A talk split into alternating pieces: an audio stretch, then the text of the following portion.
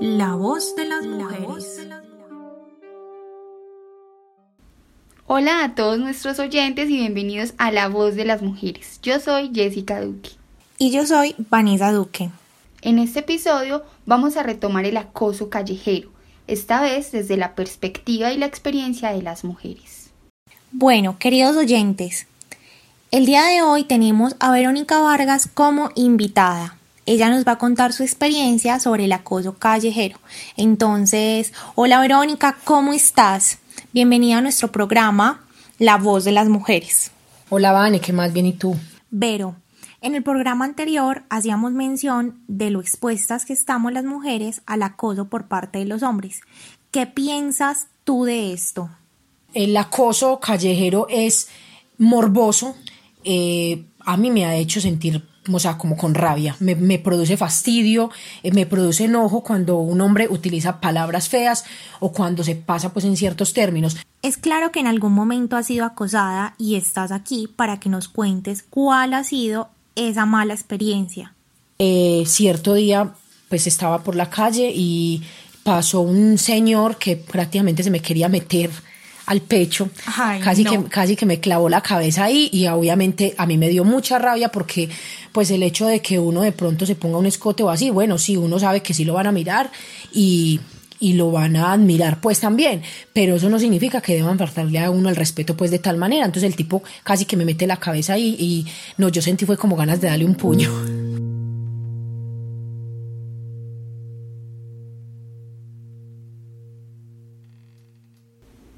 Eh, bueno, me uno a la conversación para decirles que definitivamente este tipo de comportamientos son repugnantes y que absolutamente nada los justifica.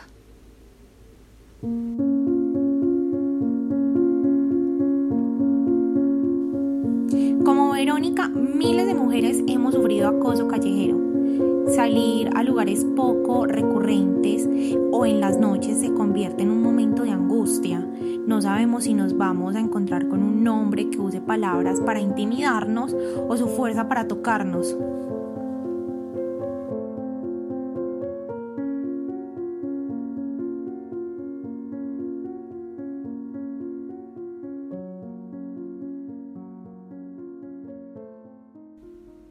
Tristemente así es. De hecho, les voy a contar algo que me pasó cuando tenía más o menos 10 años y que había guardado siempre para mí porque estaba sentía vergüenza. Yo estaba en un parque con dos amiguitas, eran más o menos las 2 de la tarde, a plena luz del día. Recuerdo que estábamos cogiendo mariquitas y de repente un hombre empezó a orinar enfrente de nosotras. Quedamos paralizadas, no entendíamos nada de lo que estaba pasando. Mm, en un momento yo les dije como vámonos y salimos corriendo todas. Ninguna de nosotros quiso contarle a nadie, o sea, nuestros papás nunca se enteraron de esto, nunca se volvió a tocar el tema, pero estoy segura de que como yo, todas nos sentimos culpables y con pena, como si eso nos hubiera pasado por nuestra culpa.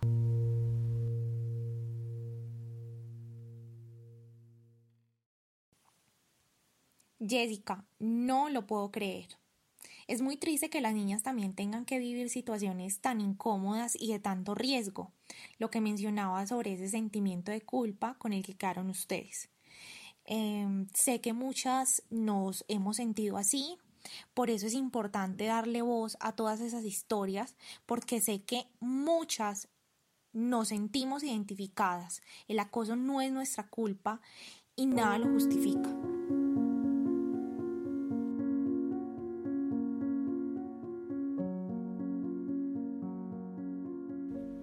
Bueno, y el programa del día de hoy llega hasta aquí. Agradecemos a Verónica por su participación. Nos vemos en una próxima ocasión. Chao, chao.